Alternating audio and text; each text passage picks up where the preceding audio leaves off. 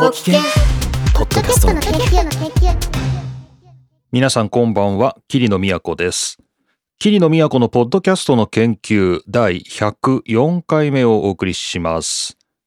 今日は2023年9月23日の配信で、まさに、えー先週お話ししたように今日、鈴鹿サーキットへ行ってきまして帰ってきての夜収録しています。えー9月23日土曜日、今日は F1 日本グランプリのね、えーフリープラクティス3、3回目の練習走行と予選っていうのがね、今日行われまして、いや、なかなかに盛り上がったんですけどね。まあね、疲れましたね。さすがにこう、屋根もないね、この野外にね、こう、一日いるっていうのは、なかなかこう F1 にね、あの、リアルにこう、なんていうんですか、観戦に行ったことがない人っていうのは、まあ、イメージなかなかしにくいと思うんですけど、まあ、イメージとしてはロックフェスとか、まあ、もっと言ったら登山に近いというかね。あの、なんかそういうなんかアウトドアな感じがね、すごいあるんで、えー、まあなかなか大変でしたということで、まあ今日はショートバージョンでお送りしようかなとは思っています。さて、えー、それだけでまあ最初のニュースというか、まあ今日はこのニュースだけにしようかなと思っていますが、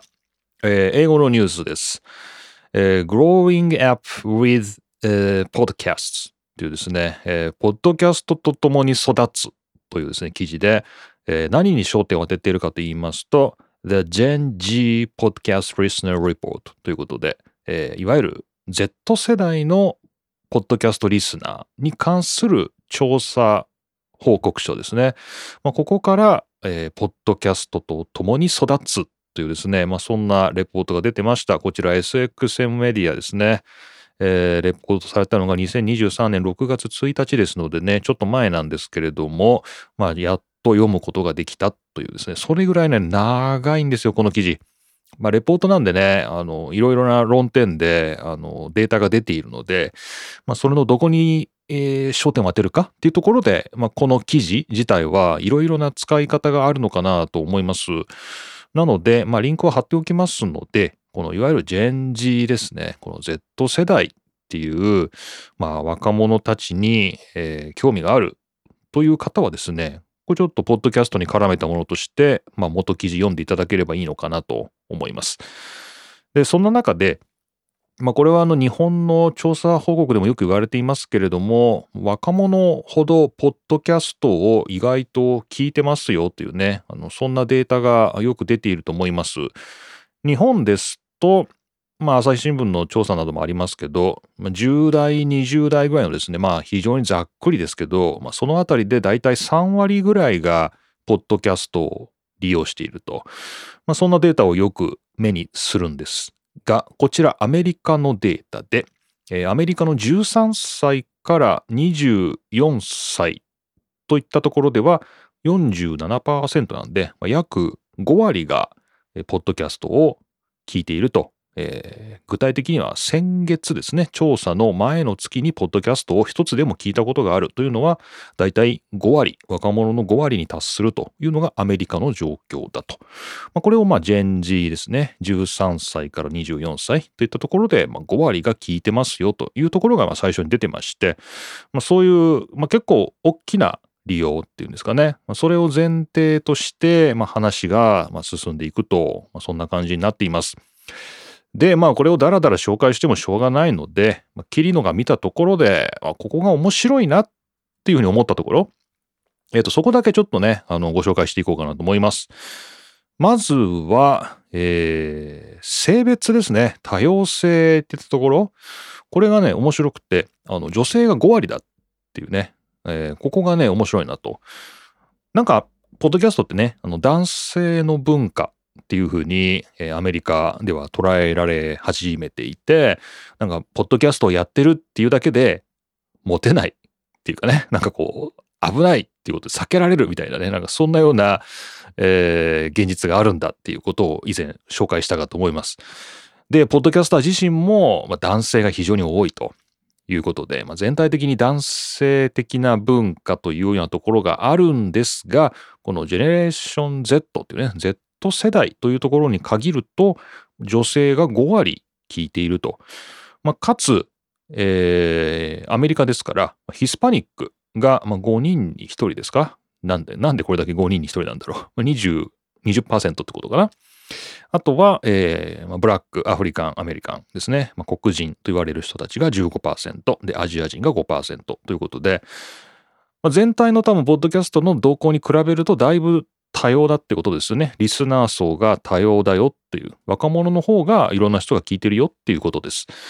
ですので、やっぱ番組もこの男性による男性のための番組みたいなものは、まあ、もちろん現時点ではヒットするかもしれないんですけど若者、まあ、これいずれまたね中年老年になっていくわけですからこういった世代を向けてやっぱ多様な番組を打ち出していくっていうことが全体としては大事なのかなと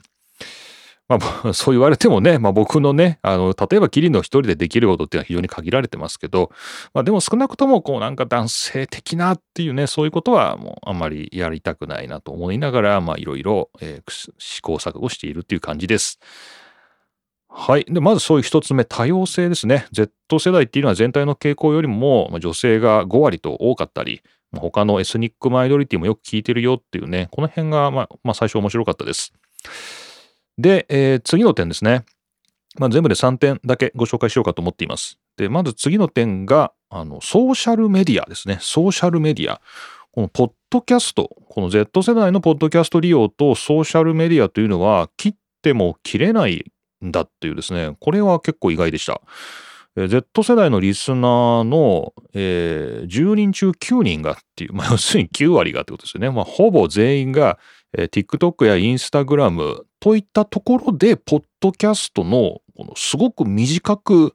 切り抜いたものですかね。こういう、そういうものを、まあ、聞いたり見たりして、で、そのさらに7割は、7割の子たちは、その短い切り抜きのクリップがきっかけで、他でポッドキャストを聞くようになったっていうふうに答えていると。これはなんか、これ皆さんどうなのかわからないですけど、僕は結構意外な感じがして。というのは、こういう短いショートな動画を流すもの、そういうソーシャルメディアっていうのは、なんかポッドキャストと相性が悪いというかね。こうポッドキャストっていうのはもうだらだらずっと、まあ、流し聞きできるような、まあ、そういうメディアなんですけど、それに比べるとこうリズミカルにパンパンパンと見ていくようなソーシャルメディアってなんか相性悪いんじゃないのかなと思ってたんですけど、こうむしろこうポッドキャストが寄せててるってことですね。ポッドキャストがここっていう切り抜きみたいなところを、えー、まあ TikTok とかインスタとか、まあ、そういうところで、まあ、流すことで、まあ、今なら YouTube のショートもありますけど、まあ、それが新しいこう若者のこう流入の動線になるんだなっていう。なるほどなって感じですね。しかもこうソーシャルメディアから、ね、ポッドキャストにこう聞きに行くというね、まあ、そういう行為があるっていうのも結構面白いなと思いました。で、えー、まあそのソーシャルメディアっていうのはポッドキャストを知るきっかけになってるし、いろいろなこう発見の場になっているんだと。で、Z 世代的には、えーまあ、YouTube が8割、TikTok も8割、インスタが7割、Facebook と Twitter でも5割っていうのはこれかなり多い感じですけど、まあ、そういったところでポッドキャストを知っているということだそうです。YouTube が大きいですね。YouTube が一番大きいです。84%ということですね。やっぱりこう YouTube ショートとかでそういう切り抜き出していくっていうのはなんか大事なんですかね。これ以前あの、ひろゆきさんのね、切り抜きひろゆきさんの YouTube でやってるライブの切り抜いたものの、それのポッドキャストがあるっていうね、そういうのを紹介したことありますけど、なんかね、そういう長い、長いものを短く刈り込んで、しかもそれをポッドキャストにするという流れもあるんですけど、我々のやってるようなこういう長いポッドキャストを短く刈り込んで、動画という形にして、そう YouTube や TikTok に流すという、そういう流れも、必要なんですね。まあ、なかなかちょっとこれは労力的に厳しいというかね、一人でやってるインディーポッドキャスターとしては非常に辛いんですけど、チームで取り組んでるとかね、2人とか3人でやってるっていうんで、やればですね、もしかしたらできるかもしれないですね。はい。えー、そして、えー、っと、最後の点ですけれども、まあ、どんなことに若者が興味があるのかと、まあ、Z 世代が興味があるのか、まあ、これは僕もゼミごっ個っていうですね、大学の研究室でやってるポッドキャストがありまして、まあ、これをあの聞いていただいているという方も、まあ、結構いるみたいでありがとうございます。あの聞いてないという方はぜひあの Z 世代のですね、調査報告数字で読むよりも、まあ、実際に Z 世代が喋ってるとこ聞いた方が あの、リアリティがあるかもしれませんので、まあ、もしよかったら探して聞いてみてください。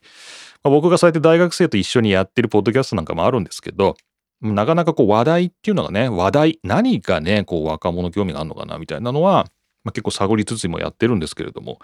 まあ、ここで書いてあるこうアメリカの Z 世代っていうところでは、えー、10人中6人がですね、まあ、60%の Z 世代が社会正義、経済、銃規制、銃の規制ですね、アメリカなんでね。えー、そういったまあ、なんだろう、今の社会の抱えている問題とか課題っていうのが、まあ、すごく大事だと答えたし、メンタルヘルスですね、こう、精神的な安定とか健康、まあ、そういったメンタルヘルスとか、このリプロダクティブライツっていうですね、まあこれ、カタカナで書くと、なんかそのままで、あの、あんまり耳慣れないというような感じがしますけど、あの、自分の体のことですね。自分の体を、えー、それを、まあなんか、えー、まあリプロダクティブなんで、いわゆる性、生殖のことが主なことですけど、まあそれを自分で決められる。つまりこう、妊娠した時に中絶できるとかね。あの、そういうことを自分で決められるっていうこと。これがまあリプロダクティブライツのことだというふうに僕は理解してますけど。まあこれもアメリカではね結構ホットな話題というかね、あの州によっては中絶が禁止されたりとかですね、まあそういう動きがあったりするので、まあ、そういうところも大事だよとか、あとは気候変動ですね。まあ、そういうメンタルなこととか、そういう性に関することとか、あと気候変動に関すること、まあ、こういったこともソーシャルメディアの影響でいろんなことを考えてしまうんだということを、まあ、Z 世代は考えているそうで、えーまあ、こういった論争的なところをポッドキャストは扱ってくれるというところもですね、Z 世代的にはアメリカでは響いていると。えー、特にメンタルヘルス、これはなかなかね、この健康、感情、その精神的な健康っていうのが、もうとっても大事だというふうにま考えてて、あの、これが面白いなと思ったんですけど、まポッドキャストを聞くと、その、メンタルヘルスでね、どんないいことあんのかなというか、そんなにメンタルヘルスについて語ってるポッドキャストあんのかなってこれ読みながら思ってたら、あの、出てきたのが、ポッドキャストを聞くと、あの気晴らしになるっていうね。あの、気、ポッドキャストを聞くことで、あの、メンタルヘルスが向上すると。あの、そういうことみたいで、あの、えー、Z 世代のリスナーの80%が、このポッドキャストをリラックスするために使っている。これ面白いですよね。あの、具体的に何かこう、なんだろう、メンタルヘルスを向上させる知恵を勉強するためのポッドキャストなのかなと思ったらそうじゃなくて、ポッドキャストを聞くと、リラックスできる。気晴らしになるっていうね。あの、そういうことで、まあ、ポッドキャストがメンタルヘルスに役立つんだよっていうね。まあ、そういうことだそうです。これは面白いですよね。まあ、他の社会正義とか銃規制とか、あのリプロダクティブライツとか、まあ、気候変動とか、まあ、そういったものは、まあ、具体的にトピックとして扱っているポッドキャストっていうのが、まあ、もちろんたくさんあると思いますので、まあ、そういうのを聞いたり、まあ、ソーシャルメディアで流れてくる意見を読んだり、まあ、そういったところで、まあ、Z 世代は自分の考えを決めているとそういうことだそうです。はい。ということで、まあ非常に長いレポートなんですけど、まあこれを、まあキリノの、まあ面白いと思ったところっていうね、あのそういう意味で偏った切り抜き方ではありますけど、皆さんにご紹介してみました。えー、面白いと思った点は3つですね。えー、まとめますと、1つ目は、リスナーの多様性が若者の方が非常にこう、多い、多様であると。特に女性が非常に多い。ね、えー、ポッドキャストは男性的な文化っていうふうにアメリカではなんとなく捉えられがちなところがあるんですけど、えー、Z 世代13歳から24歳は、まあ、半分が女性がポッドキャストを聞いてるというのはなかなか面白いなと思います。そしてソーシャルメディアですね。ソーシャルメディアとポッドキャストっていうのは相性が悪いのかなと思ったんですけど、もうポッドキャストの側からね、ソーシャルメディアに進出していくと、まあ、そこから動線としてポッドキャストに帰ってくるというですね、若者が結構いると。これ面白いですね。これが2つ目でした。そして3つ目が、何に、何に期待してポッドキャストを聞いてるかっていうところで、意外とこう硬いネタですよね。こうそういうものもあのソーシャルメディアでも読むし、まあ、ポッドキャストでも参考にするみたいです。ただ、まあ、そういった中でこうポッドキャストがリラックスできるとこう気晴らしになるっていうねこれはなんかすごい素敵なことだなと思います。なんかいいなと思いますね。こうまあコメディ聞いてもちろん笑ってというのもあるけどあのアメリカとかではトゥルークライムというこのいわゆる実録犯罪もののねあの本当にあった殺人事件とかですね連続殺人案の、えー、レポートをするようなポッドキャストってすごい人気あるんですけどそういうのもある意味ではこうポルノ的に使われているというかねこうリラックスするために使われているというようなところもあるのかなとなんかある種のホラーですよね。っていう、まあそれがいいのか悪いのか、まあ実際にね、人が死んでいるような事件をそういうふうにこう消費していいのかっていうような、まあ倫理的なところはちょっと引っかかりますけれども、まあポッドキャストを聞いて、まあリラックスできるというのは、まあ本当にいいことだなと思いました。はい。えー、ぜひ、皆さんもこのポッドキャストを聞いてリラックスしていただきたい。まあこれは無理だな。この番組聞いてリラックスってないかもしれないですけどね。まあ他、あの、いろいろありますので、楽しくポッドキャストを使っていただきたいと思います。はい。というわけで、えー、今日は F1 日本グランプリの鈴鹿から帰ってきてですね、ヘトヘトなところではありますけれども、しかも明日もまだ決勝でね、鈴鹿行かなきゃいけないんですけれども、まあ、それはそれとして、えー、ちょっと貯めていたニュース一つご紹介して消化させていただきました。こちら SXM メディアの2023年6月1日の記事です。Growing Up with Podcasts で、ポッドキャストと共に成長するという、えー、いわゆる Z 世代のポッドキャストリスナーのレポートをまとめた記事をご紹介しました。はい。というわけで、えー、じゃあ、ちょっとだけパーティータイムで弾けて、今晩はゆっくり寝たいと思います。まあ、皆さんももう少し付き合っていただけるという方は、ぜひこの先のパーティータイムまでお付き合いください。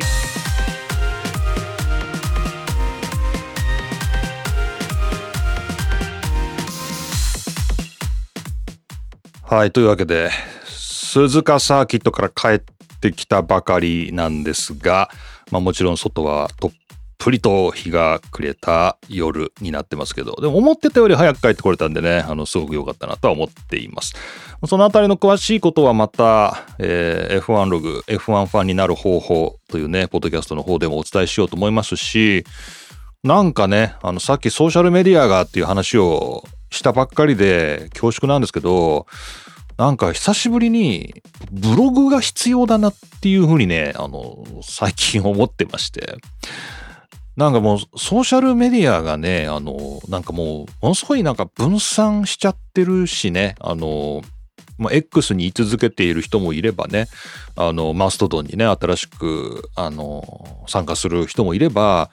全然ブルースカイとかですね、あの、もっと全然違うところに行ったりとか、もう本当になんか今、ね、あと、スレッズというですね、まあ、インスタグラムにくっついたですね、あの、ツイッター風のやつもありますし、まあ、なんかいろんな分散してるしね、分散してる、まずプラットフォームが非常に分散してるっていうところで、まあなんかどっかで、ウェブっていうかね、こうなんか、うん、なんか、うん、なんていうのかな、こう、なんていうのこの、まあ、とりあえずここに行けばキリオのなんか全部書いてあるよね、みたいなね、そういうのが、なんかあるといいのかなと。で、こう、番組それぞれのホームページみたいなのは以前、あった方がいいよな、みたいな話をして、まあ実際僕も作ったりしたんですけど、さらにその複数の番組に関わるようなことも全部一つの、ここに行くと全部キリノに関すること書いてあるよみたいな、なんかそういうのは、やっぱブログなのかなと、なんか僕の場合ね。えー、と思ったりしまして、ちょっとブログまた始めようかなっていうね、なんか思ってます。キリノとしてはブログやったことないので、ちょっとね、で、名前ね、いいの思いついたんですよ。あの、さっき近鉄電車の中で。あの 思いついたんですよ。まあ、キリノのやるブログなんで、キリノートっていうね、このキリノートなんですけど、まあ、これキリノのノートだからキリノートなんだけど、それを英語的にはフォグノートと、フォグですね。キリなんで、フォグノートって書くとちょっとかっこいいじゃんっていう。かっこいいのかな？かっこいいなと思って、えーまあ、ちょっとフォグノート、まあ、キリノートですね、やろうかなと思ってまして、まあ、そこで、あの、また書こうかなとかね、いろいろ思ってますけど、まあなんか F1 に関しては、まあ、とりあえずはですね、F1 ログという番組ありますので、まあ、詳しくはそっちで聞いていただきたいと思いますが、ポッドキャストに関してちょっと一言だけ、あのーリスナーさんとね、その F1 の、あの、リスナーさんと、あの、今日、何人ぐらいですかね、まあ、10人は会ってないのかな、まあ、6、7人、あの、今日お会いできて、あの、本当に初めましてっていう方が半分ぐらいだし、あと、あの、本当に、あの、会えるかどうか分かんなかったんで、本当に、あの、偶然会えましたみたいなね、なんかそんな方も含めて、あの、声をかけていただいて、なんか本当に嬉しいなと、えー思ったんですけど、まあ、そんな中で、あの、この番組も聞いてくれていると、このポッドキャストの研究も聞いてくれてるという方が何人かいて、嬉しいなと。ね、あの F1 の番組のね、あの方で、まあ、当然リスナーの、あの、ミートアップをですね、やったんですけど、このポッドキャストの研究も聞いてますよとか、まあ、なんならゼミごっこもね、こう番組、大学のやつも聞いてますよとかね、こう、いろいろキリノの番組聞いていただいているという方も、まあ、やっぱそれぐらいコアじゃないと会おうと思わないのかもしれないんですけど、あのね、まあ、F1 の番組だったらもうずっと5年ぐらいやってるんですけど、まあ、5年聞いてますよとかね、なんかね、本当に、あの、そういう、あの、かといって、お便りは一度も送ったことがありませんっていうね、あの、本当そういう方、あの、でした。あの、本当に。なんか長く聞いてる、他の番組も聞いてるけれども、お便りまでは出したことないんですよねってね、聞いてるだけなんです、みたいな。でもあってね、声かけていただいただけでも本当に嬉しいんですけど。ということがあって、あの、まあいいですね。嬉しいですね。そういうね。なんかほんと一人二人の話でね、あるんですけど、まあなんかそういう方が一人二人三人いるということは、それの、そうですね。まあ20倍ぐらいはそのような境遇の人がいると思いますので、まあそういう意味ではすごい励みになりましたね。なんかね、だから、ポッドキャスターっていうのは、まあ、なかなか孤独な作業ですけれども、こういうことが、まあ、年に一度でもあると、なんかいいなーっていうふうに思いますね。はい。まあ、しみじみ思ったということで。はい。まあ、皆さん、リスナーの方がね、あの、多いと思いますけど、あ、ポッドキャスターってそういう気分になるんだな、みたいなね、なんかそういうふうに思っていただければなとはい。まあ、なんかね、その、うん、そうなの。なんかね、本当にしみじみするって感じですね。僕の場合ね。なんか、うん。なんか、うん、嬉しいとかね、なんか、なんかそう、まあ嬉しいんだけど、なんか、しみじみするっていう感じ。なんかね、あ、そうなんだ、みたいな。そんな感じでした。はい。なんか、美味しいっていう、なんか、ハンバーグ食べたっていうよりは、なんか、美味しい煮物食べたっっていう感じですかね。なんか、ああ、美味しいみたいな。そういう感じになります。はい。ありがとうございます。はい。まあ、明日もまた決勝で、あのーまたリスナーの方ともお会いできるかもしれませんけども、またいろいろ、あの、お話しできればなと思っております。はい。というわけで、えー、ちょっと鈴鹿のね、早速今日の話もしてみましたけど、まあ、パーティータイムこんなところでお別れとしたいと思います。えー今回のポッドキャストの研究は104回目鈴鹿帰りの夜の収録となりまして9月23日夜ですね。これからすぐ配信したいと思います。この番組宛てのお便りは Google フォームやマシュマロでお送りください。またマストドンで最近ねキリのフォローしていただける方増えてきましてありがとうございます。ぜひマストドンも使っていただいて、えーお願いします。あとはまた近日中ブログ作ろうと思ってますので、またそこでもあの遊んでいただければなと思いますので、よろしくお願いいたします。というわけで、えー今回も霧の都がお送りしました、ポッドキャストの研究。また次回お会いしましょう。